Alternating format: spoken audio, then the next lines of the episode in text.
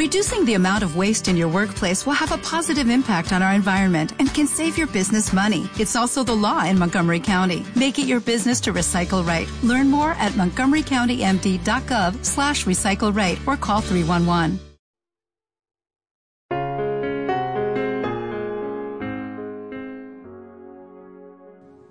Entonces habló Isaac a Abraham su padre y le dijo, Padre mío, he aquí que el fuego y la leña, más, ¿dónde está el cordero para el holocausto? Respondió Abraham, Dios se proveerá de cordero para el holocausto, hijo mío. No podemos hablar de Dios si no tocamos el tema de la provisión. Él es el proveedor. Por eso es importante definir al Señor Jireh, al Señor que provee. Abraham está intentando entender calladamente.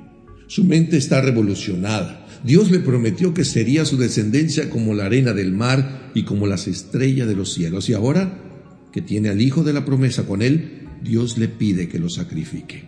Las preguntas pudieron bombardearlo. ¿Por qué Dios quiere quitármelo? ¿Me estará estorbando en mi relación con Él? ¿Será que concentré mi fuerza, mi tiempo y mi corazón para cuidarlo a Él y se habrá puesto celoso? Bueno, lo cierto es que Él es Dios y no permite competencia. Y como sea, esto es un calvario. Abraham vivió un calvario. Sin embargo, el Dios previsor que había preparado el cordero hizo que la expresión de Abraham cobrara vida. El verso 13 de Génesis capítulo 22 dice, entonces alzó Abraham sus ojos y miró, y aquí a sus espaldas un carnero trabado en un zarzal por sus cuernos, y fue Abraham y tomó el carnero y le ofreció un holocausto en lugar de su hijo. Hagamos nuestra la frase, Dios proveerá. Palabras que nos permiten tener paz en tiempos de necesidad física, emocional y económica. Hoy nos toca tener la fe para atravesar tiempos confusos. Y se hace necesario recordar que nuestro Padre no permitirá que pasemos más allá de lo que podemos aguantar si ponemos nuestra confianza en Él y no dejamos que las circunstancias estremezcan nuestra fe. Cuando parece que pierdes aquello que Dios te ha regalado, espera en Dios. Él siempre será el Señor Yireh, el Señor que provee.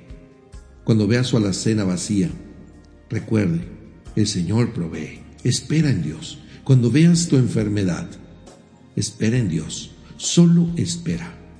Te recuerdo que cuando íbamos rumbo al infierno, rumbo a la muerte, Dios envió a su Hijo y murió por nosotros. Isaac es el prototipo de la humanidad, lista para ser sacrificada por el mal, por el pecado. Pero bendito sea Dios que mandó a su Hijo para tomar nuestro lugar, el Cordero de Dios que quita el pecado del mundo. Tal vez Dios no hará siempre lo que queremos, pero de algo sí estoy seguro, siempre hará lo mejor. Entonces depositemos nuestro corazón en sus manos, permitamos que Él nos guíe y que haga su voluntad. Lo más importante es reconocer que Él es el mismo Dios de Abraham, que Él sigue siendo el mismo Dios de Isaac, el mismo Dios de Jacob, y ahora es el mismo Dios nuestro. Su poder sigue siendo el mismo Siempre Dios proveerá. En momentos como este, revisa lo que tienes y agradece a Dios por ello. Él no te ha dejado ni lo hará. Aprende a esperar y a escuchar. No lo olvides. Filipenses 4:19 concluye, Mi Dios proveerá a todas vuestras necesidades conforme a sus riquezas en gloria en Cristo Jesús.